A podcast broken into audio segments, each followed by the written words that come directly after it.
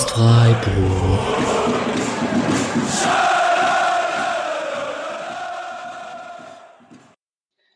Dann herzlich willkommen zur 46. Folge des Podcast Freiburg. Zu einer ganz besonderen Folge könnte man sagen, gleich aus doppelter Hinsicht. Einmal, ihr hört, es ist die erste Folge, die nicht von Alex als Moderator begonnen wird, sondern von mir. Ich bin Patrick Röttele, ihr findet mich unter PRSC1904 bei Twitter.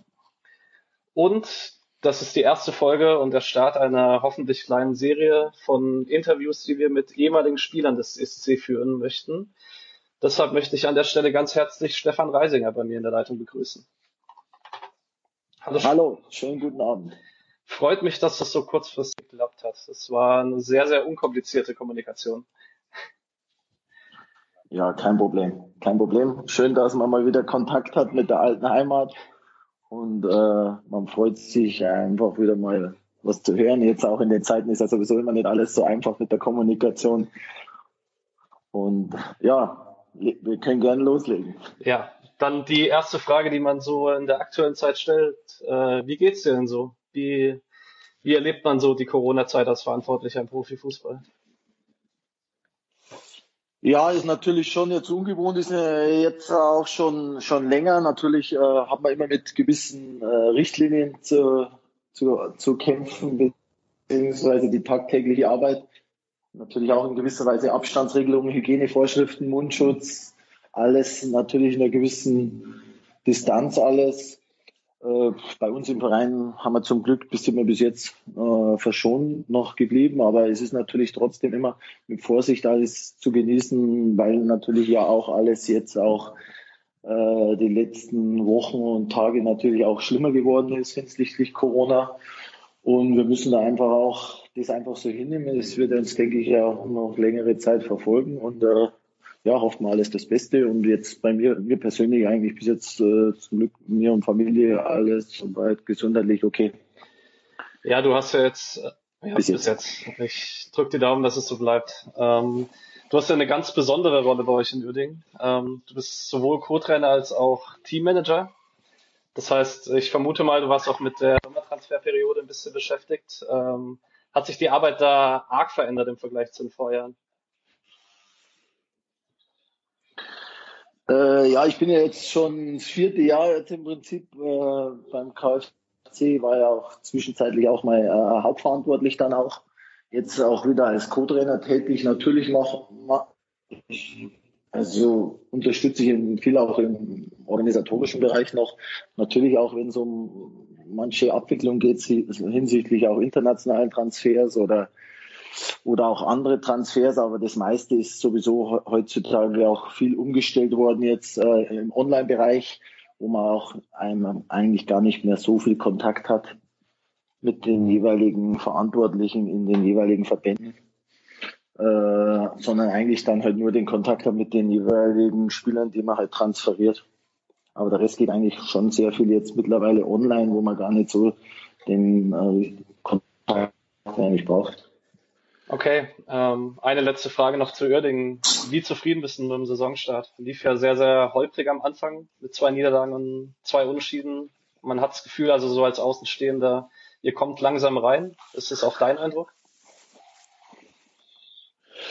Äh, ja, wir hatten jetzt, äh, sagen wir, wir hatten dann zuletzt äh, zweimal gewonnen. Jetzt haben wir leider wir unglücklicherweise, sage ich mal, gegen Lübeck verloren. Es war schade, da hätten wir eigentlich mal eine Serie starten können, im positiven Sinn. Äh, jetzt spielen wir morgen gegen Spielverein Unterhaching, wollen wir natürlich wieder in die Volksspur zurückkommen.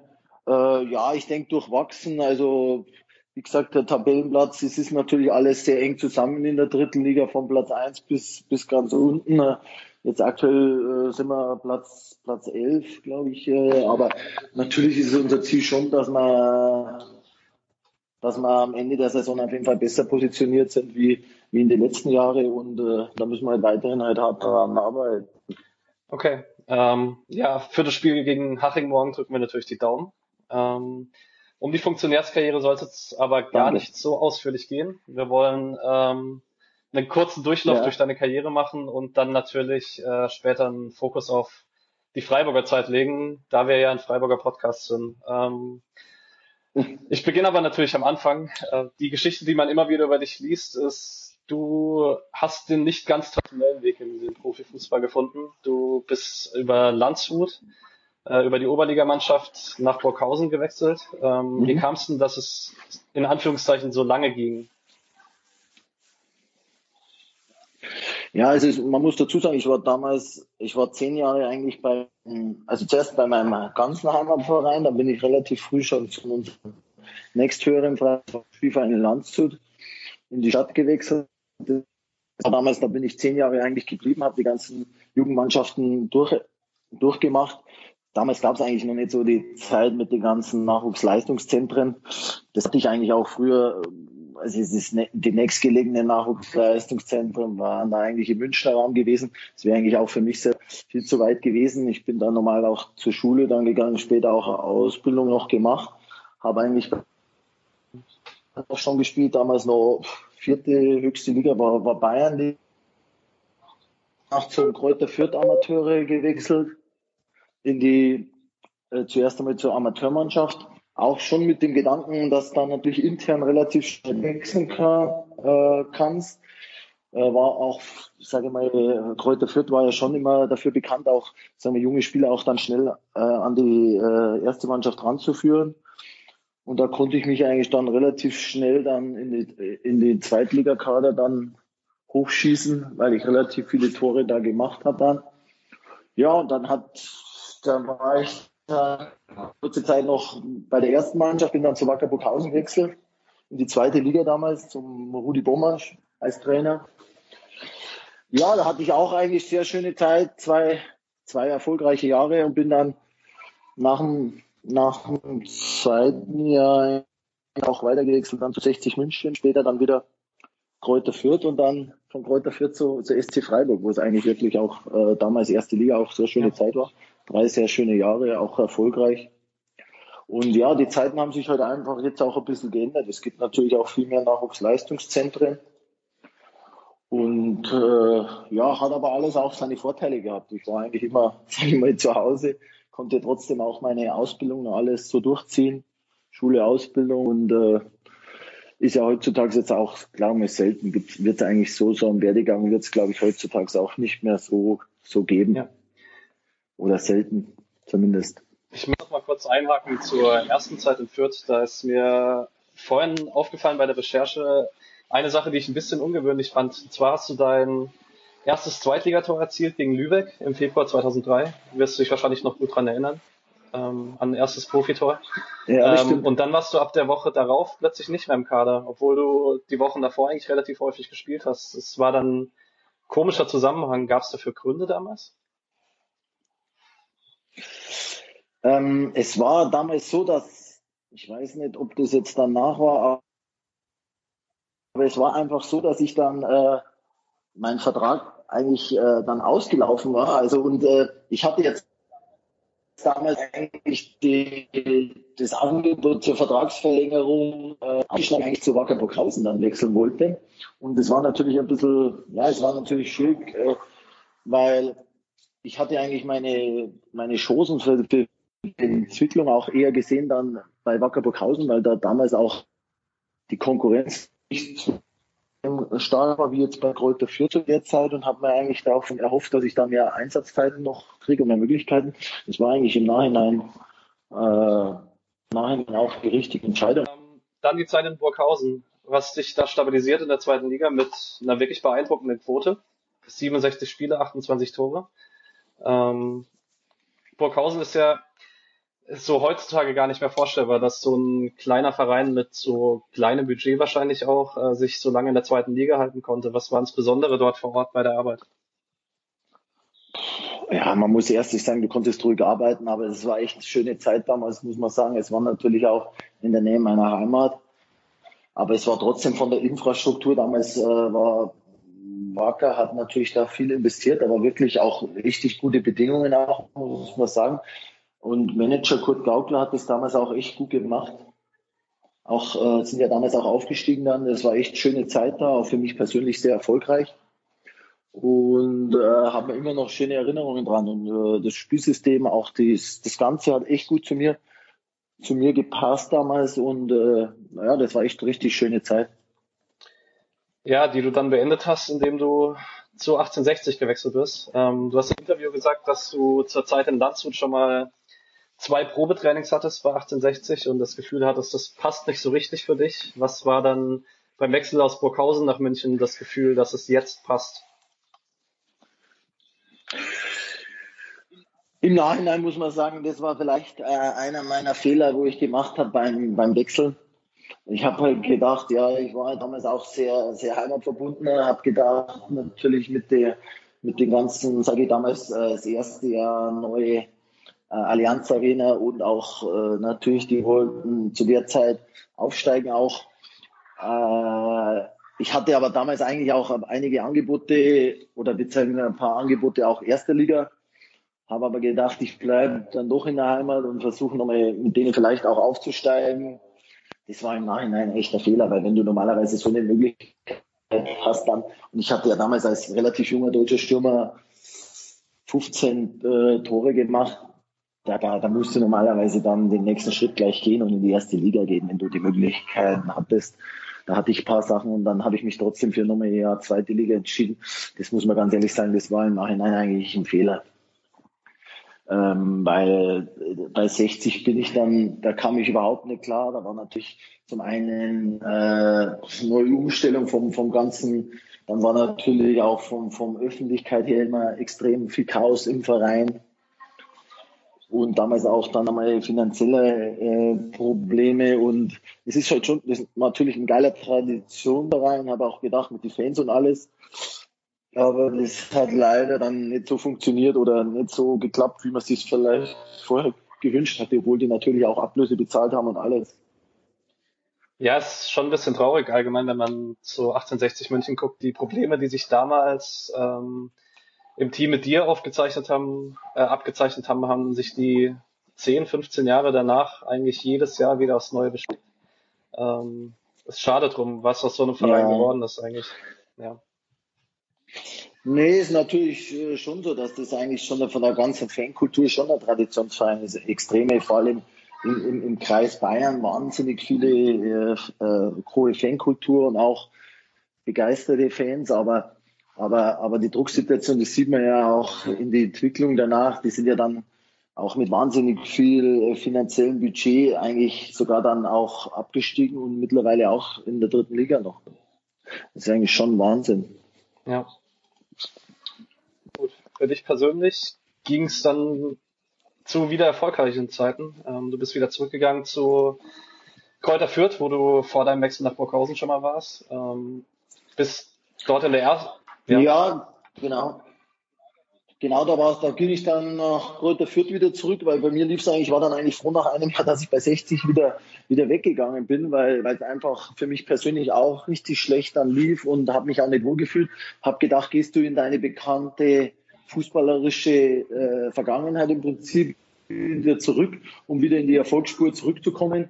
Das war dann eigentlich auch äh, dann im Nachhinein die richtige Entscheidung, habe mich da, hab mich da dann wieder gut äh, reingearbeitet. Im Fürth äh, war da drei Jahre unter Benno Müllmann und, und Labadia als Trainer. Das war wirklich auch eine super Zeit dann die, äh, damals wieder und haben auch eigentlich jedes Jahr um den Aufstieg mitgespielt. Das äh, hat zwar leider nicht geklappt, aber es war trotzdem trotzdem äh, sehr schöne Zeit auch dann. Die zweite auf jeden Fall auch, auch für mich persönlich sehr erfolgreich, da wo ich wieder in die Erfolgsspur zurückgekommen bin. Und dann bin ich auch dann danach äh, zum SC Freiburg da gewechselt. Genau. Ähm, und um die Zeit in Freiburg soll es jetzt etwas länger gehen, logischerweise.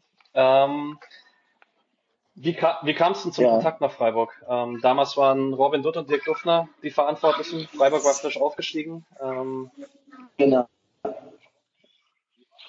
Ja, genau. Also ich hatte, wie gesagt, mein letztes Vertragsjahr war eigentlich äh, sehr erfolgreich. Ich glaube, habe zweistellig auch getroffen gehabt. Wir haben auch äh, in den direkten Duellen da äh, gegeneinander gespielt gehabt wo ich auch äh, erfolgreich war, mein, äh, auch Tor gemacht hat, glaube ich, sogar mal gegen Freiburg.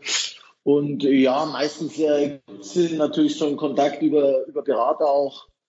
Auch äh, da hatte ich halt auch mit äh, zwei, drei Vereinen war ich damals in Kontakt. Aber mir hat das eigentlich beim SC Freiburg damals schon von Anfang an sehr gut äh, gefallen. Der Erstkontakt mit Dirk Duffner und die Gespräche auch vor allem mit Robin Dutt und alles, der mir das mit, mit der Philosophie von, von Freiburg erklärt alles. Deswegen äh, hatte ich die, mich eigentlich schon relativ früh dann auch für, für Freiburg entschieden, obwohl es damals noch nicht, auch noch gar nicht feststand, ob sie dann auch aufsteigen oder nicht.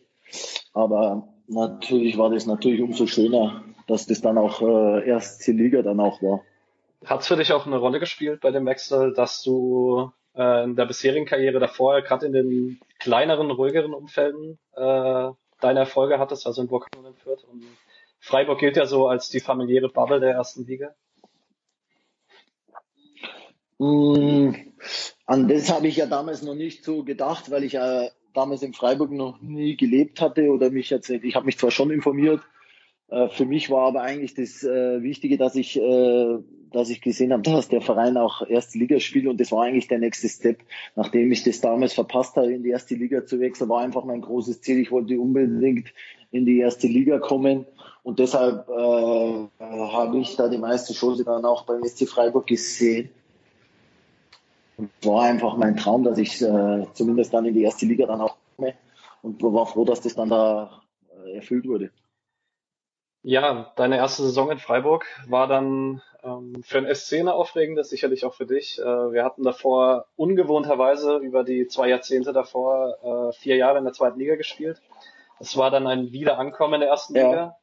Ähm, und man muss sagen, wenn man sich nur so die Spielzeiten angucken, hast du in der ersten Saison keine sehr große Rolle gespielt, zumindest Anfang der Hinrunde nicht. Äh, hattest du am Anfang die Befürchtung, dich verwechselt zu haben? Oder war die Kommunikation relativ klar? Mm. Nee, es war einfach schon so. Man muss natürlich auch sagen, das wurde auch so offen am Anfang auch so kommuniziert, ähm, dass man trotzdem ist klar mit einer sehr erfolgreichen Mannschaft, wo man, also mit der Robin Hood hat es auch so kommuniziert, dass natürlich am Anfang die Mannschaft, mit der du natürlich aufgestiegen bist, schon ein gewisses Vertrauen auch bekommen hat, was man natürlich auch versteht äh, weil die natürlich äh, aufgestiegen sind, die sich auch erarbeitet haben. Und ähm, dann ist es natürlich, äh, versteht man das natürlich. Ich habe trotzdem versucht, natürlich musst du dich auch integrieren. Und äh, aber ich habe trotzdem weiter versucht, halt Gas zu geben, dann auf meine Chance zu warten. Und äh, nee, das war eigentlich äh, dann auch kein Problem. Ich bin zwar dann äh, am Anfang, wie gesagt, dann, dann ist halt in der ersten Liga schon so, dass du natürlich vielleicht das eine oder andere mal öfter mal verlierst. Und dann äh, bin ich dann nach und nach dann immer mehr eigentlich da äh, reingerutscht und das war eigentlich, das war eigentlich ideal so. Also ich habe mich dann auch echt super wohl gefühlt, dieser gutes äh, Klima natürlich auch, auch super Umgebung, auch sehr angenehme Leute und der ganze Verein ist natürlich schon sehr professionell geführt und alles das schon top gewesen ist. Und ist dann sicherlich auch was Besonderes, als Bayer sein erstes Bundesligator gegen den FC Bayern zu erzielen, oder nicht? Ja, genau. Ja, doch, das stimmt. Nee, das war wirklich, das war echt schön. Erstes Bundesligator gegen Bayern, ja.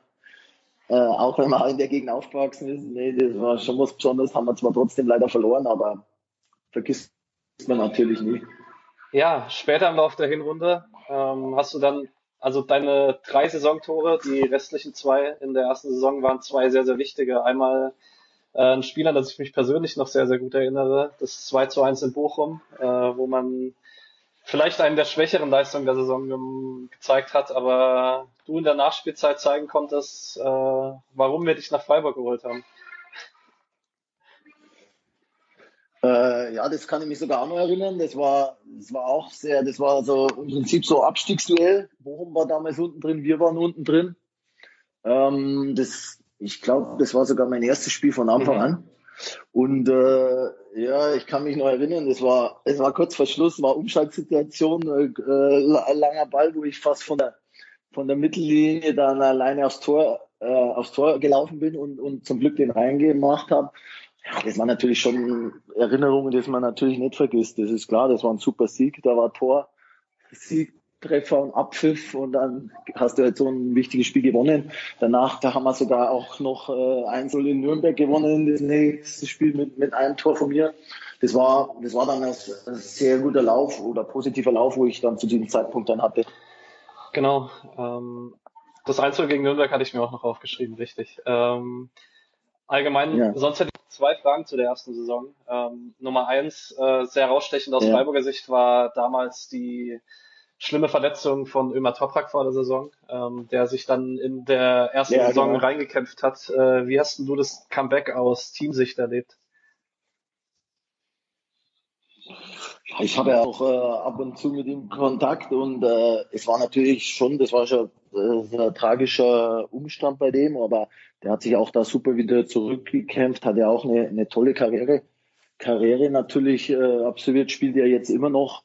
Ne, der war immer sehr positiv, muss man, muss man trotzdem sagen. Immer positiv ist natürlich auch gut, auch immer unterstützt worden sein im, im Verein, wo man, wo man den auch behutsam da wieder äh, rangeführt hat. Und äh, er hat natürlich auch äh, herausragendes Talent gehabt. Umsonst hat er nicht auch solche Karriere dann später noch mit äh, Leverkusen, Dortmund, Werder Bremen. Nee, nee, aber ein guter Typ dann auch. Und äh, natürlich ein Spieler mit einer enormen Qualität, was natürlich in Freiburg aufgrund der NEZ-Nachwuchs und der Förderung natürlich äh, sehr, sehr viele hochtalentierte Spieler herangewachsen sind oder, oder sich entwickelt haben. Genau. Ähm, und was sonst noch sehr auffällig ist in der Rückrunde der Saison, ähm, ich weiß nicht, ob du dich erinnerst, ihr hattet dann einen Negativlauf, ähm, woraufhin Robin Dutt ausgerechnet beim Auswärtsspiel in München ähm, die Taktik umgestellt hat. Ähm, man hat dann ab dem Spiel in 4-1-4-1 gespielt. Ähm, erinnerst du dich noch an die Entscheidung? Also wurde es euch vom Trainerteam äh, kommuniziert, so von wegen, es funktioniert jetzt nicht, wir müssen jetzt was anders machen? Oder hat sich das organisch entwickelt über die Wochen hinweg. Ja. Äh, ab dem Moment hat dann Idrissou auf dem linken Flügel gespielt, äh, Cissé im Sturm und ähm, Macchiadi und Flum zusammen auf der Acht. Also etwas mehr Kompaktheit im Mittelfeld, könnte man sagen. Ja, natürlich ist ja klar, wenn, wenn, wenn man zum Beispiel mal wieder, sage ich mal, wenn man ein, zwei Spiele nicht so erfolgreich bestreitet, dann passiert immer mal wieder, dass man vielleicht einmal taktisch ein bisschen was ändert oder mal umstellt. Äh, äh, Im Detail kann ich mich jetzt da nicht mehr erinnern. Das Entscheidende war nur, sagen wir mal, äh, dass man das am Ende, dass man dann äh, die Klasse gehalten hat. Das war, äh, denke ich, äh, das Entscheidende. Und damit hat, hast du ja als Trainer zum, zumindest vieles schon mal richtig ja, gemacht. Das ist wohl wahr. Ähm, Genau, ähm, es war eine Saison mit knappen Klassenerhalt, wenn es auch am Ende, glaube ich, Platz 13 wurde, was auf, der, auf dem Papier dann gar nicht so knapp aussieht, aber in der Saison war es ein langes Zittern, was es in der Saison darauf nicht war. Ähm, als Freiburg-Fan verbindet man dann natürlich in der Saison sehr, sehr viel mit Papi Stemba Cissé. Ähm, ja, genau. Wo, ja. da muss ich dir natürlich die Frage stellen, wie hast du ihn erlebt im Training und auf dem Feld? Ja, da immer positiver Typ. Natürlich, am Anfang muss man wirklich, am Anfang, wie, wie er kam aus Frankreich, der war ja ganz schmächtig und äh, kam auch im Winter zu uns. Der hat natürlich auch am Anfang die Zeit gebraucht, dass er, dass er, sagen wir mal, sich integriert und so. Aber dann, dann hast du, also war schon ein sehr positiver Typ, muss man auch sagen, und natürlich enorme Abschlussqualität, vor allem, vor allem mit rechts, mit links, Kopfball. Also du, du konntest dem eigentlich, du wusstest eigentlich, diesen Spieler, den kannst du eigentlich immer den Ball geben. Er hat auch Spaß gemacht, mit ihm zusammenzuspielen. Und äh, ja, der war, war, war natürlich, äh, hat natürlich auch äh, Freiburg geprägt. Damals muss man sagen, er äh, hat auch sehr viele Tore geschossen und äh, war schon eine, eine tolle Zeit. Aber sage mal, äh, für uns als Mannschaft, wir waren natürlich auch äh, froh, mit, mit ihm in der Mannschaft zu haben, weil er natürlich auch sehr, sehr viele äh, wichtige Tore auch gemacht hat. Man hat das Gefühl ein bisschen, äh, du hast damals, du hast von ihm profitiert, aber man hat auch ein bisschen das Gefühl, er hat auch von dir profitiert. Du warst so relativ häufig im Zweiersturm sozusagen der Zuarbeiter für ihn, derjenige, der die weiten Wege gemacht hat. Hast du das auch so aufgefasst? Es kam ja natürlich auch darauf an, äh, also ich habe so auch gern mit ihm zusammengespielt. Für mich war das äh, auch, sage ich mal, auch kein Problem, wer, wer am Ende des Tages sagen wir, die Tore gemacht hat. Ähm, es war auch oft, öfter mal so, dass ich dann als Joker oft da gekommen bin, wo wir dann taktisch umgestellt haben ins 4-4-2-System mit zwei Stürmern. Das muss man sagen, war natürlich vom Robin Dutt manchmal auch wirklich äh, gut erkannt, der das dann manchmal auch wirklich auch kurzfristig schnell umgeswitcht hat, wenn er gesehen hat, es funktioniert nicht so, dann auch, auch das System schnell geändert hat, wo der Gegner dann äh, öfter damit auch Probleme hatte oder einfach dann auch mal noch gewechselt hatte, wo wir einfach noch Spiele auch gedreht haben oder dann einfach in die andere Richtung sich das Ganze entwickelt hat und äh, unterm Strich war es für mich dann oft auch egal, ob du jetzt von Anfang an oder wer da die Tore macht. Für mich war immer das Entscheidende, dass wir, sagen wir, als SC Freiburg er, erfolgreich sind und natürlich hat man sie persönlich, je mehr man Anteil hat mit Vorlagen, Tore, umso mehr haben sie natürlich persönlich gefreut. Aber das Wichtigste ist ja unterm Strich immer gewesen, dass man als, als, als SC Freiburg da die Klasse erhält. Du hast gerade Robin Dutt angesprochen. Ähm, ich weiß nicht, ob dir bewusst ist, dass es äh, der Trainer ist, unter dem du die zweitmeisten Profispiele gemacht hast, äh, hast hinter Benno Müllmann. Ähm, wie hast du ihn empfunden, so als Typ Trainer? Er ist ja nicht unbedingt die alte Schule Trainer, könnte man jetzt sagen, sondern äh, der einer der Trainer, der keine Profikarriere hatte. Ähm, wie hast du die Zusammenarbeit empfunden? Ja, er ist, er ist natürlich gut, klar, jeder Trainer ist, ist ein ganz anderer Typ. Er ist, jetzt, er ist jetzt eher ein bisschen vielleicht als Trainer eher distanziert gewesen, war natürlich aber vom, äh, vom, vom taktischen her und vom Detail her immer top vorbereitet, muss man sagen. Jede Trainingseinheit super strukturiert alle muss man sagen. Ich habe auch äh, hin und wieder noch äh, Kontakt mit ihm gehabt, vor allem äh, letztens, wie er noch äh, Trainer bei, bei Bochum war.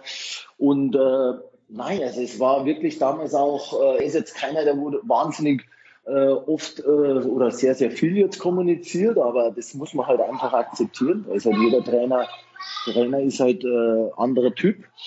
Aber für mich selber war das einfach äh, eine super Zeit und ich bin ihm natürlich auch dankbar, weil der mir natürlich auch die Chance oder das ermöglicht hat, äh, mit dem SC Freiburg, sagen wir, erste Liga äh, zu spielen. Und äh, unterm Strich muss man dann auch, auch sagen, äh, ob du dann manches Mal äh, von der Bank gekommen bist und dann nochmal Impulse zu setzen. Der hat, wir waren da oft da im Austausch, weil es ist halt äh, manchmal auch, auch eine, sage ich mal, eine Stärke, dass du sofort da bist oder halt dann manchmal von, von, von Anfang an gespielt hast, das war für mich auch kein Problem und das war auch mit ihm immer super äh, kommuniziert, weil unterm Strich das Entscheidende ist, dass du, dass du da voll dabei bist und du brauchst sowieso am, am Ende des Tages brauchst du sowieso alle Spieler und äh, das war schon, das war schon sehr positiv alles und äh, ich hatte ja dann auch äh, verlängert den Vertrag und dann, er ging ja dann aber zu, zu Leverkusen, aber ich, also ich kann, kann eigentlich nur positiv sagen mit ihm von der ganzen Training, so abwechslungsreiches Training, natürlich auch sehr,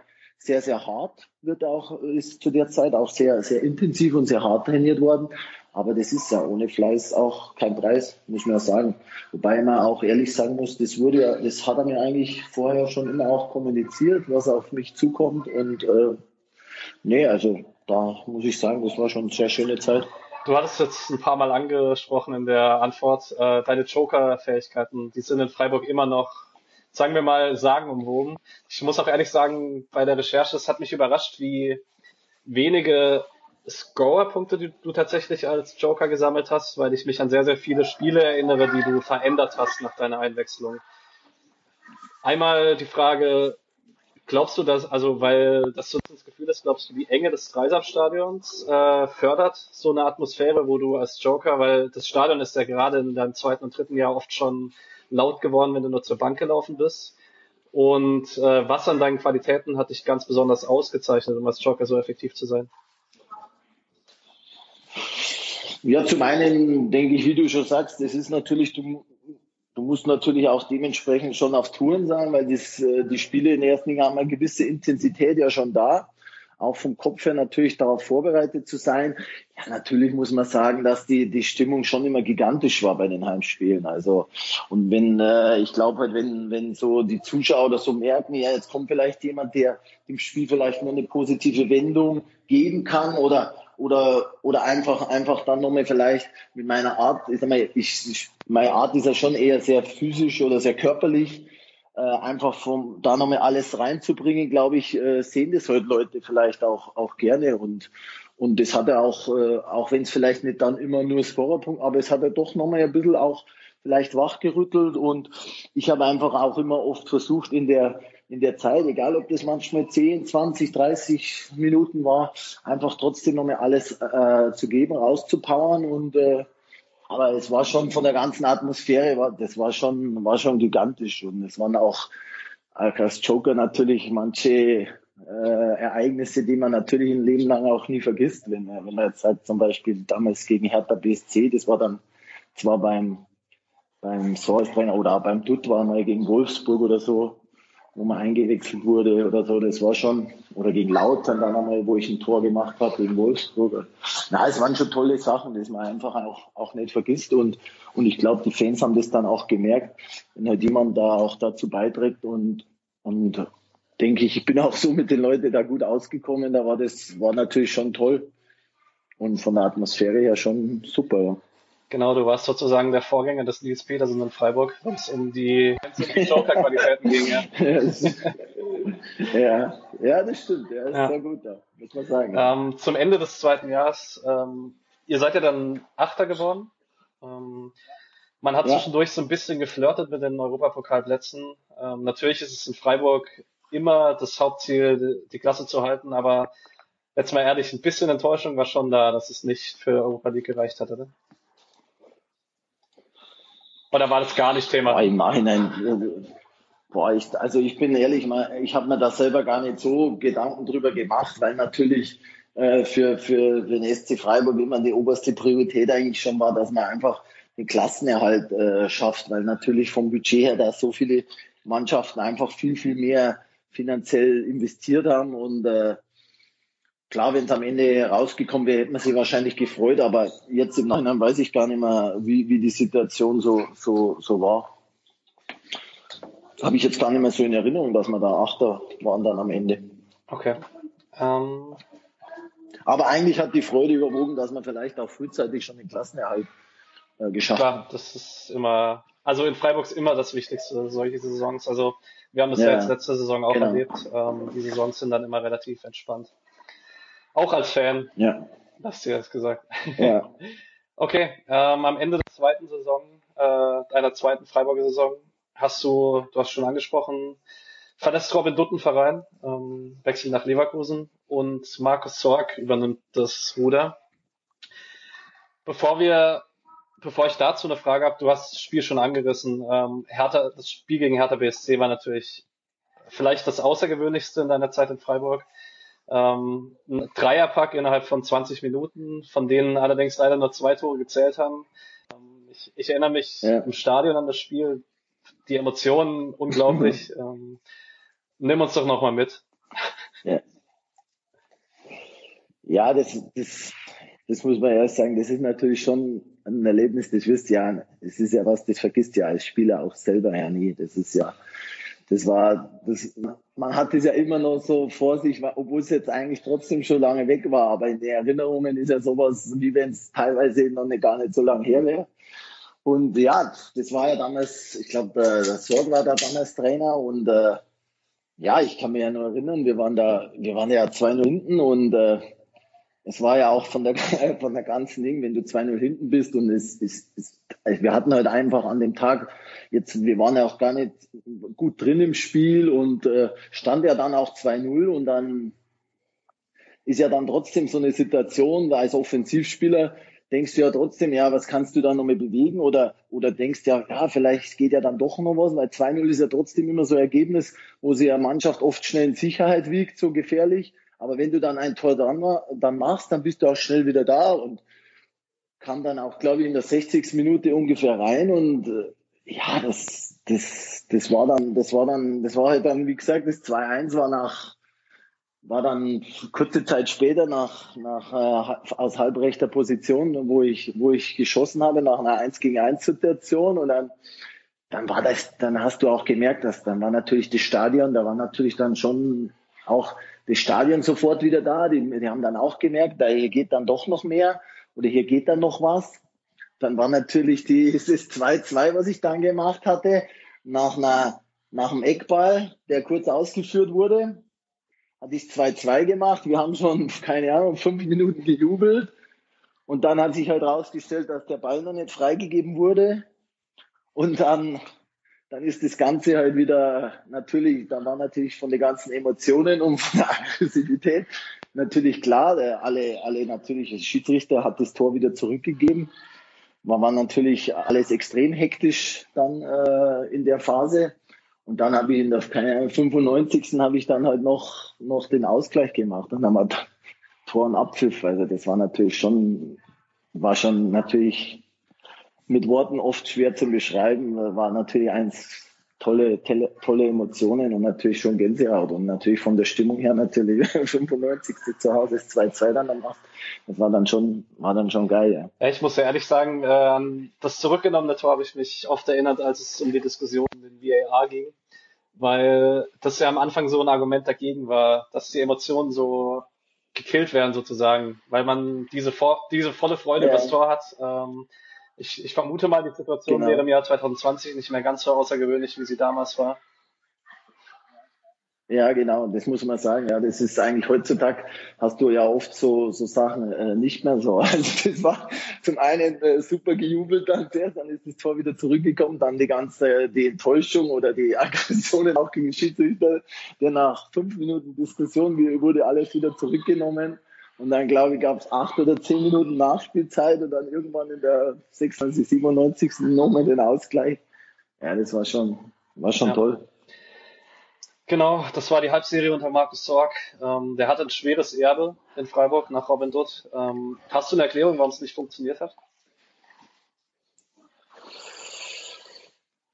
Ja, es ist natürlich äh, gut ja, eine Erklärung ist, ist, ist klar. Ich aus meiner Sicht vielleicht schon eine Erklärung, aber weiß jetzt ja nicht, ob das hier ist er, mei, das hat er einfach vielleicht zu dem Punkt ist er natürlich im Fußball oft so er, erfolgs, äh, erfolgsabhängig. Wir hatten halt einfach dann auch nicht so viele Punkte zu dem Zeitpunkt und äh, ja, wie, wie das dann intern oder, oder so aufgearbeitet wurde, das wusstest du ja als Spieler dann auch nicht. Ich glaube, es waren ein paar Sachen einfach auch schwierig für, für, für den Sorg, war auch die Personale Cissé damals, der irgendwie wechseln wollte und dann nicht durfte. Und äh, ja, das war, glaube ich, auch schwierig, auch für die Mannschaft und, und das Ganze. Und äh, jeder ist natürlich auch als Trainer wie, wie ein anderer Typ auch. Und, und das und das ist natürlich auch äh, in der ersten Liga ist jedes Spiel spitze auf Knopf oder wie gesagt, da ist das Niveau natürlich auch so. Und da hättest auch die eine oder anderen Spieler hätten vielleicht auch trotzdem positiv äh, positiv verlaufen können, aber waren dann negativ und dann dann hast du halt unterm Strich halt zu wenig Punkte dann und dann, dann hat der Verein dann da reagiert. Ja, du warst auf jeden Fall einer der, also es ist ungewöhnlich, in drei Jahren in Freiburg drei Trainer zu erleben. Ähm, da ist es in Freiburger ja. Zeit, im Freiburger Umfeld eigentlich ungewöhnlich, ja. Ähm, in Freiburg ist ja sowieso selten, sage ich mal, dass ein, dass ein Trainer, dass ein Trainer, sage ich mal, ausgetauscht wird, wenn er nicht von sich aus geht, normalerweise. Genau. Gibt's, gibt's ja eigentlich auch Genau, nicht. du hast nämlich dann auch Oder? noch den Umbruch auf den heutigen Trainer miterlebt, ähm, auf Christian Streich. Ja interessant in der Winterpause ist, äh, bevor ich jetzt über den Trainer noch sprechen möchte, sicherlich auch der Kaderumbruch. Ähm, der damalige Kapitän Heiko Butscher wurde, sagen wir, ausgebotet.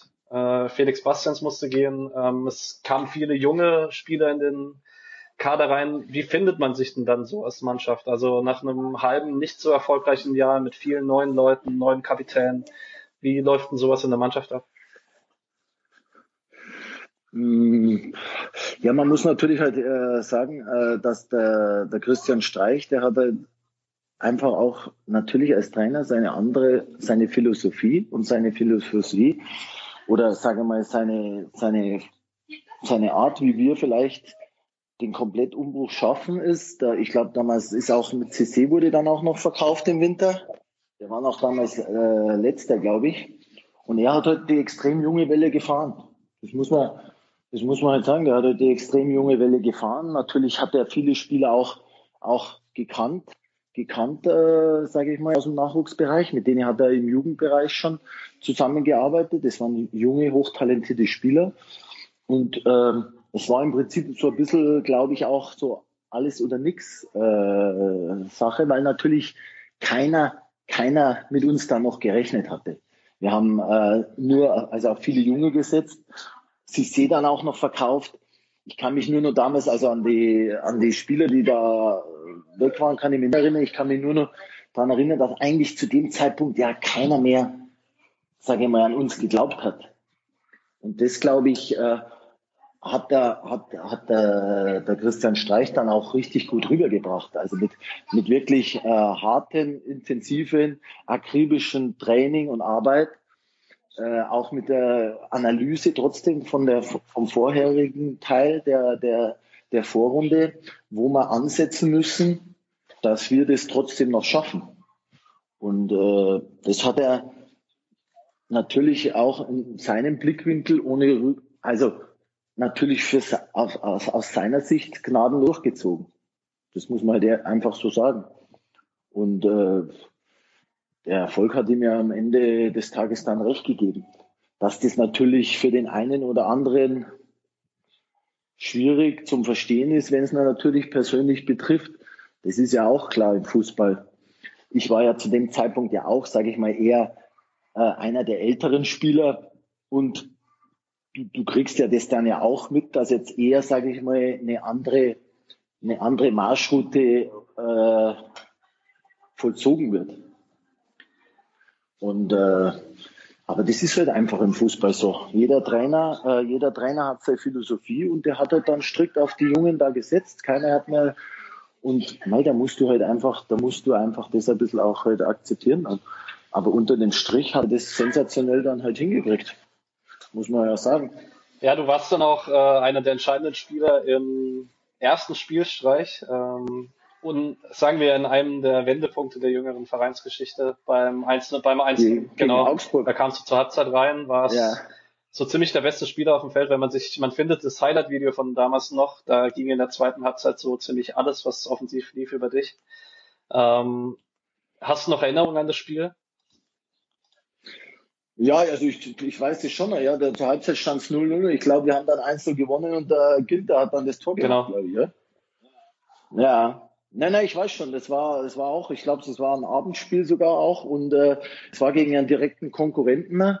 Und äh, das war, das war auch, äh, das war natürlich auch, das ist so, so Spiele auch so, wie du gerade angesprochen hast, das sind so Wendepunkte. Mit so einem erfolgreichen Spiel auch äh, die Aufholjagd zu starten, wo eigentlich vorher, wir haben ja richtig gut gearbeitet im Trainingslager, muss man wirklich sagen, auch äh, wirklich ähm, sehr intensiv und hat auch so seine Philosophie schon reingebracht und äh, ja, natürlich ist er natürlich auch sehr ehrgeizig. Es ist ja klar. Also der, der, der, jeder, er, er hat auch das ganze Team. Jeder wollte das natürlich auch schaffen. Im Prinzip wie so kleines gallisches Dorf, das keiner mehr zu dem Zeitpunkt hat ja keiner mehr auf uns gesetzt. Das muss man ja sagen.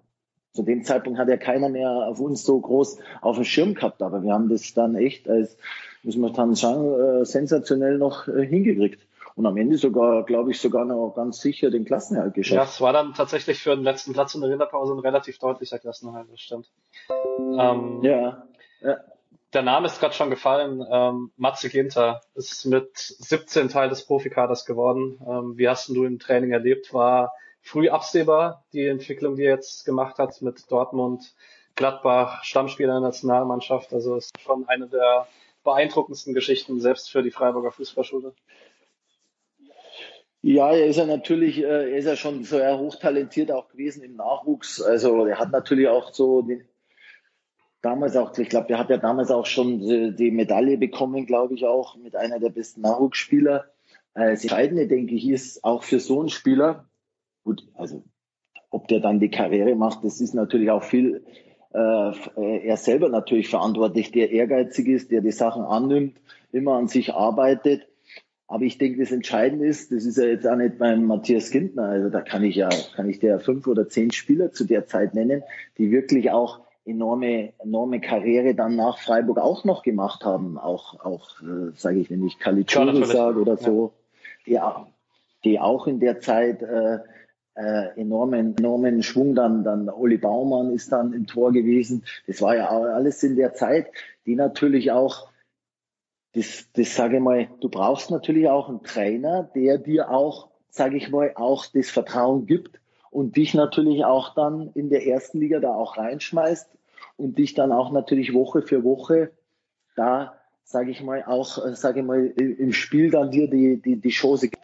Und dadurch kannst du dich natürlich auch noch, noch weiter entwickeln, dass du schnellstmöglich, sag mal, an das Niveau rangeführt wirst, auch wenn du vielleicht dann mal einen schlechteren Tag hast oder einmal ein schlechteres Spiel hast, trotzdem wieder das Vertrauen kriegst. Und da muss man sagen, da, da haben viele natürlich schon, hatten das, sage ich mal, können dann froh sein, dass ihnen auch der Christian Streich das Vertrauen so gegeben hat, die Jungs hier sich zu entwickeln und in Freiburg einfach da da dann Woche für Woche spielen zu können. Das muss man sagen. Da war ja dann damals auch, also Ginter, dann Olli Sorg, da waren ja, da waren ja viele Spieler dann, das muss man sagen. Ja, eindeutig.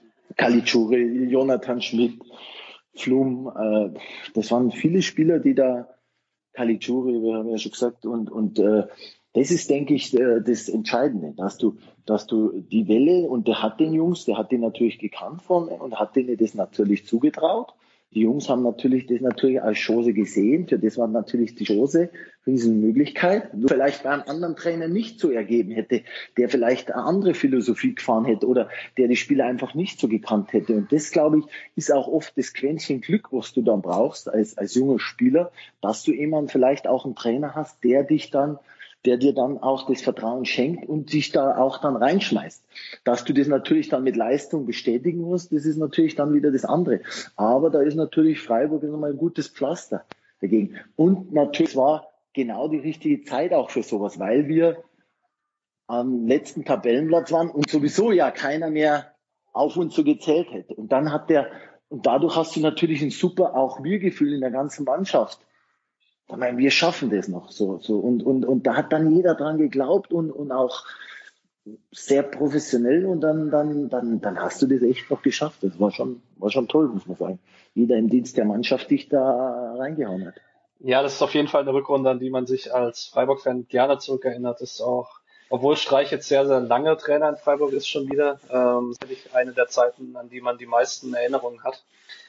Ähm, wir haben jetzt ja. Streich häufiger äh, angesprochen. Ähm, du hast Robin Dutt vorhin als distanziert beschrieben. Ich vermute, Christian Streich ist das krasse Gegenteil. Hm. Ja, er ist, ja, sagen wir, er ist, er ist ja schon, er kommt aus der Gegend, er kennt natürlich den Verein in- und auswendig. Das hat natürlich auch, auch einen äh, Vorteil. Er ist, es beschrieben, er ist natürlich Fußball besessen, das ist keine Frage. Und natürlich muss man sagen, ist, ist natürlich schon so. Zum einen, äh, er hat halt das mit der Welle durchgezogen. So, er ist jetzt, er ist natürlich jetzt auch nicht so brutal der Kumpeltyp, aber er ist natürlich, hat natürlich die Spieler, die er natürlich schon, äh, schon länger gekannte, ist er natürlich klar, mit denen hat er natürlich schon ein anderes Verhältnis und Vertrauensbasis. Was im, Na im Nachhinein natürlich jetzt eher, aber gut, das muss man halt akzeptieren als Spieler. Ich war damals auch schon älterer Spieler. Du hast es halt auch gemerkt, wo, wo du dann nach und nach so mal du hast deine Einsatzzeiten gekriegt, wo, wo du dich da voll reinhaust, aber du hast ja gemerkt, es geht halt, äh, der, es wird halt dann so ein Schnitt gemacht, ein Cut gemacht und das musst du halt dann dementsprechend halt einfach äh, trotzdem mittragen. Und das, das Entscheidende ist halt unterm Strich beim Trainer, muss man halt ganz ehrlich sagen, was ist das Entscheidende? Dass er Erfolg hat. Und das, wie es das du dann am Ende des Tages machst, ist dann zweitrangig. Aber er, er, ist halt einfach äh, erfolgreich. Also keine harten Gefühle, auch wenn die Spielzeiten weniger wurden im Laufe der Rückrunde.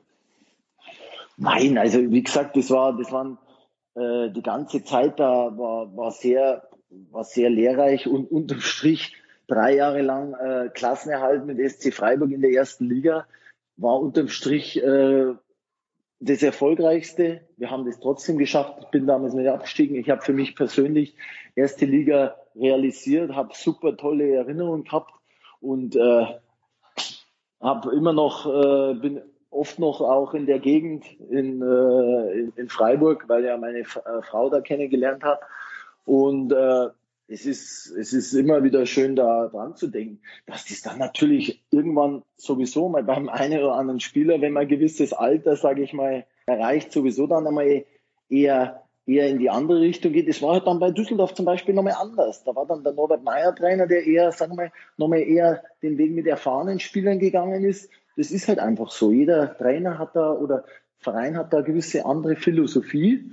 Und ich kann aber nur sagen, das war, so, es war einfach eine tolle Zeit und da, da, da gibt es eigentlich nichts, was man jetzt sagt, wer da jetzt irgendwo, was man nicht versteht oder so. Weil es natürlich auch, muss man auch ehrlich sagen, man hat 25, 30 Spieler, ist ja auch für einen Trainer nicht immer alles so einfach, die ganze Gruppe zu handeln. Obwohl es in Freiburg noch einfacher ist, wie vielleicht in anderen äh, Städten, weil natürlich in der Medienlandschaft her du ja schon ruhig arbeiten kannst. Also das ist ja da schon überschaubar, sage ich mal in Freiburg. Das auf jeden Fall. Hast die badische, ja. hast die badische Zeitung und dann, dann ist das schon, dann ist das schon, hält sie das halt in Grenzen. Ja, und die badische Zeitung ist jetzt auch nicht dafür bekannt, große Aufmacher zu machen, wenn es mal drei, vier Niederlagen am Stück gibt. Das stimmt wohl, ja. Ja, genau. Genau, das war dann, wie ich dann nochmal nach Düsseldorf gewechselt bin, dann nochmal halt auch in dem Bereich nochmal ganz was anderes. Ähm, Genau, die Düsseldorfer Zeit. Äh, ich wollte sie ganz kurz anreißen. Ähm, ja. Also natürlich ein komplett anderes Umfeld. Ich vermute auch ähm, Düsseldorf ja. sicherlich Fanszene unglaublich außergewöhnlich. Ähm, was raussticht, ähm, du hast eine sehr gute Erstligasaison gespielt, einige wichtige Tore gemacht, ähm, mhm. unter anderem beim außergewöhnlichen 1-1 in Dortmund, aber auch beim 2-2 gegen Bremen ja. in der Rückrunde. Ähm, was ich dich fragen wollte, ist, weil das halt so raussticht aus der Erstligasaison. Hast du eine Erklärung, warum es in der Rückrunde so bergab nachdem man ja eigentlich lange wie ein, es, es sah ja lange nach einem Klassenerhalt aus? Ja, also zum ersten muss man sagen, es war nochmal der Schritt für mich, einfach nochmal, nochmal einen Cut zu machen, nochmal neu zu starten, mal bei Null anzufangen in der ersten Liga nochmal, weil ich hatte ja eigentlich nochmal Vertrag, äh, auch in Freiburg, aber es war nochmal richtig geile, äh, Möglichkeit, auch, wie du angesprochen hast, in einem ganz anderen Umfeld. Also Düsseldorfer Stadt, toll, die Fans, unglaubliche Fußballbegeisterung in der ganzen Stadt, unfassbar. Nach langer Zeit Rückkehr in die erste Liga, extreme Euphorie in den Heimspielen. Das war wirklich von der Stimmung her auch im Stadion echt auch immer gigantisch, muss man natürlich sagen, auch in der ganzen Stadt, weil alle einfach, da gibt's fast nur Fortuna, Fortuna. Das ist echt irre. Und äh, auch wie du gesagt hast, so wenn bei manchen speziellen Toren wie in Dortmund, das vergessen manche echt nie. Das ist echt, das ist echt Wahnsinn. Und äh, es ist äh, schon so gewesen. Wir hatten dann, äh, sage ich mal, vom körperlichen Be Bereich her in der Rückrunde, klar, vielleicht haben wir es auch ein bisschen unterschätzt, hatten das Problematik auch viele Verletzte zu kriegen. Auch äh, ich selber war auch am Anfang oft, war dann auch selber oft verletzt wo du dann überhaupt nicht mehr in den Rhythmus reinkommst. Sowohl körperlich, wir haben dann echt viele Verletzungen da reingekriegt und dann waren wir in so einem Negativstrudel drin, dann hast du, du hast nicht mehr den, du hast dann den, den, den Bock nicht mehr umstoßen können. Wir waren zwar ein paar Mal dran, auch wie du angesprochen hast, da ge, äh, gegen Bremen zu Hause, äh, wo wir dann auch äh, geführt haben lange, dann noch ein unglückliches Eigentor zum 2-2 kriegen.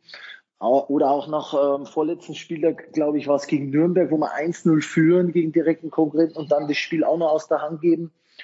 Das war halt, das war jetzt zum Beispiel dann für mich das, das, das schlimmste Ereignis eigentlich, was ich in meiner Karriere hatte, dass du dann, sagen wir mal, am letzten Spieltag, wo wir dann noch direkt abgestiegen bist, das war für mich jetzt emotional damit das Schlimmste, was ich dann als Spieler erlebt habe, weil du einfach weißt, es ist im Prinzip, ich war dann auch 32 oder 33, du weißt, es ist jetzt eigentlich vorbei mit der ersten Bundesliga, weil du vom Alter her einfach, wenn du abgestiegen bist, ich hatte dann auch noch Vertrag bei Fortuna und äh, du weißt, es ist einmal erste Liga eigentlich, du wirst jetzt nie mehr erste Liga eigentlich spielen und äh, so insgeheim und äh, das ist halt schon irgendwie traurig gewesen, weil man einfach dann so unglücklich dann oder so so dumm dann abgeschieden ist äh, am letzten Spieltag. Und, äh, und dann, und erste Liga ist halt einfach das Schönste und das Tollste Woche für Woche. Und äh,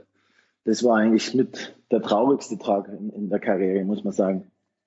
Ja, ähm, tatsächlich ist es äh, außergewöhnlich dafür für einen Spieler, also du hast deine Karriere in der zweiten und der ersten Liga verbracht zu großen Teilen, bist aber bis zu dem Zeitpunkt Düsseldorf nie auf oder abgestiegen, was schon äh, außergewöhnlich ist. Dafür, dass du auch bei Mannschaften gespielt hast wie Fürth, Freiburg, die so bekannt sind, um das Metier rumzuspielen. Ja. Ja. Ja, ja, das war, wie gesagt, toll. Wie gesagt, das, Einzige, was halt wirklich traurig war, war das dann am letzten Spieltag auch noch direkt abgestiegen sind. Wir waren das ganze Jahr nie auf dem direkten Abstiegsplatz. Und dann äh, haben wir dann in Hannover verloren und gleichen Zeit hat sogar Hoffenheim in Dortmund sogar noch gewonnen und damit waren wir direkt abgestiegen. Und äh, es ist eigentlich auch extrem krass, wenn man sieht, äh, Hoffenheim letzter Spieltag damals gewonnen 2-1. Die sind seitdem, äh, hatten dann noch Relegation mhm. gespielt mhm. und, und, wir, und wir steigen dann ab.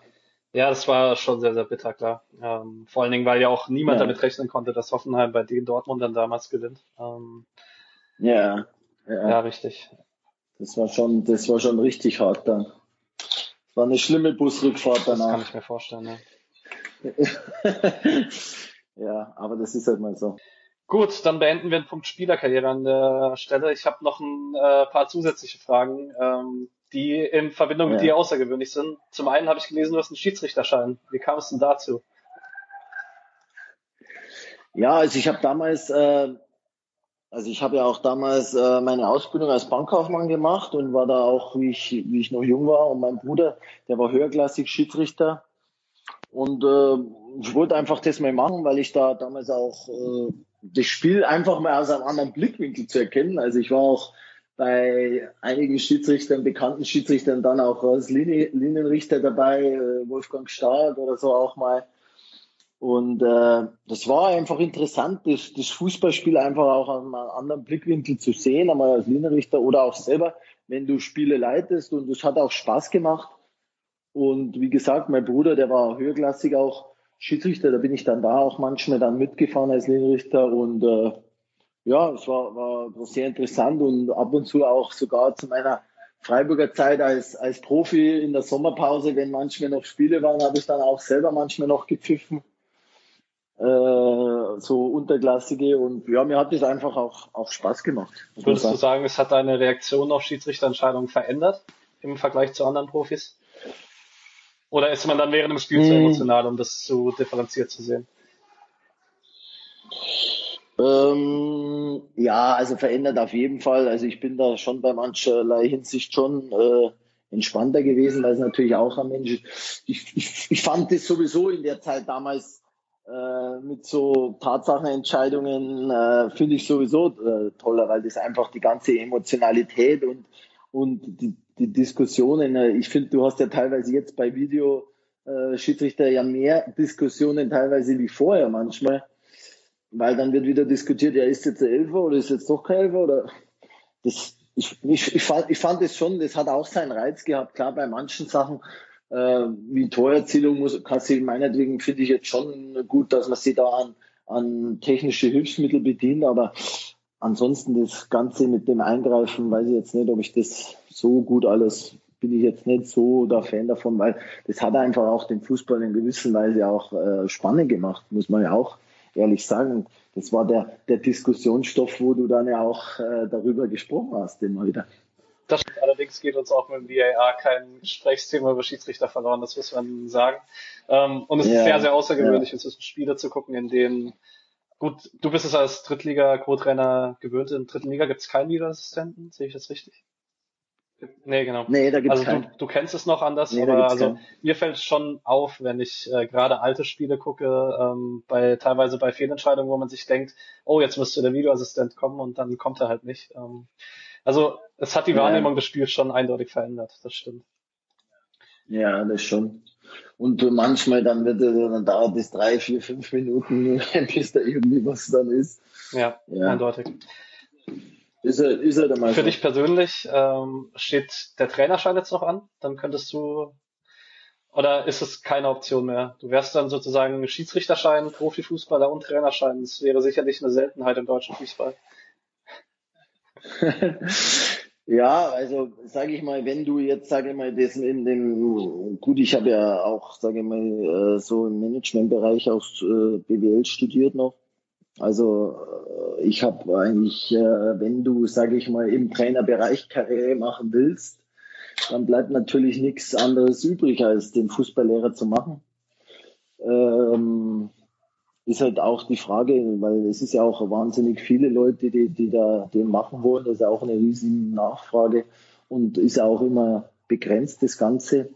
Aber wenn du das natürlich anstrebst, Wobei natürlich, man muss auch ehrlich sagen, das Trainer-Business ist natürlich jetzt auch nicht so familienfreundlich auch und, und auch natürlich auch, äh, muss auch sagen, ich war ja letztes, äh, letztes Jahr auch äh, über ein halbes Jahr auch mal selber hauptverantwortlich. Es ist natürlich auch natürlich mit andere Drucksituation natürlich auch, weil du natürlich auch Woche für Woche anders im Fokus stehst und das natürlich halt, sieht man ja selber mit den Trainern, ist natürlich auch ein bisschen nervenaufreibender, das Ganze. Aber wenn du natürlich eine Karriere machen willst als Trainer, dann musst, musst du wohl oder übel dann den, den Fußballlehrer machen, weil sonst brauchst du ja gar nicht anfangen. Das klingt noch etwas unentschieden, ob du es machen möchtest oder nicht.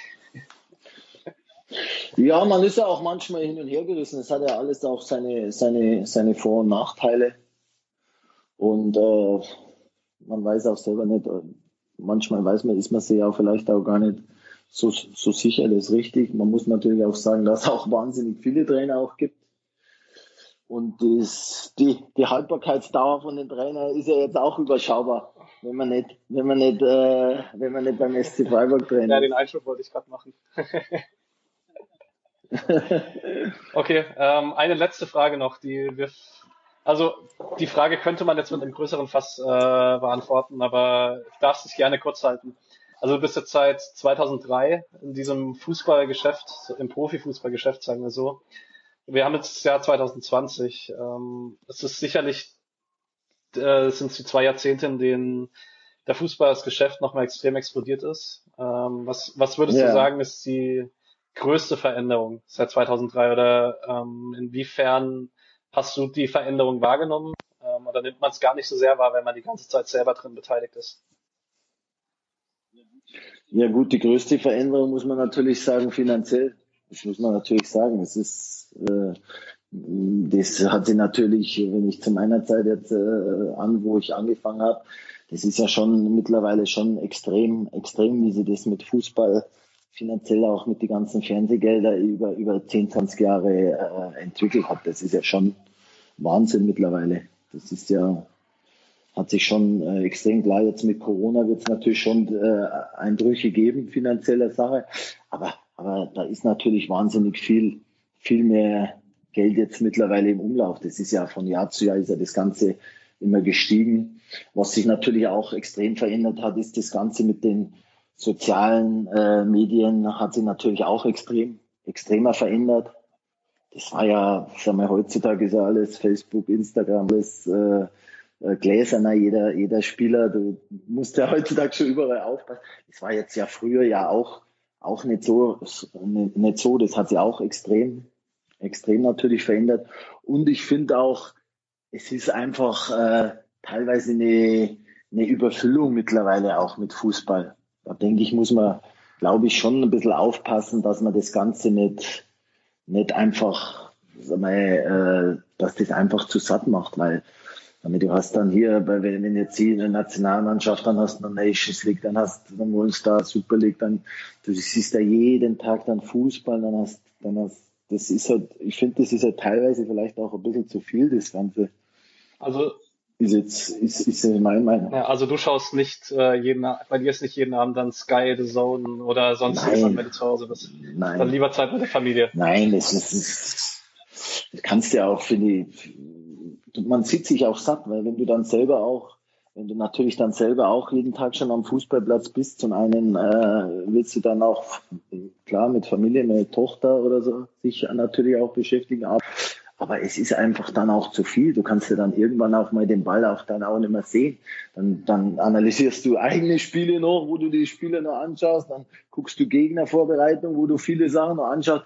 Das ist ja, da bist du dann, das ist einfach dann auch zu viel. Auch, auch die ganzen Wettbewerbe. Ich meine, das ist auch dann einfach, die, die Fülle macht's dann auch.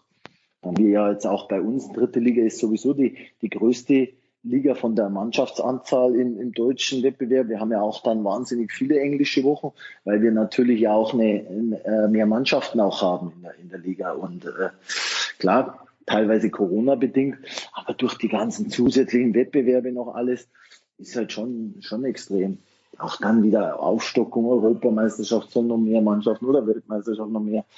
Ja, ich weiß nicht, ob das, aber es geht halt das liebe Geld halt überall. Jeder will halt noch mehr Geld machen und immer mehr, mehr, mehr. Ist halt die Frage, ob es am Ende dann, klar, das ist das Sinne war. Es wird die Zukunft zeigen, ob das Ganze irgendwann übersättigt ist.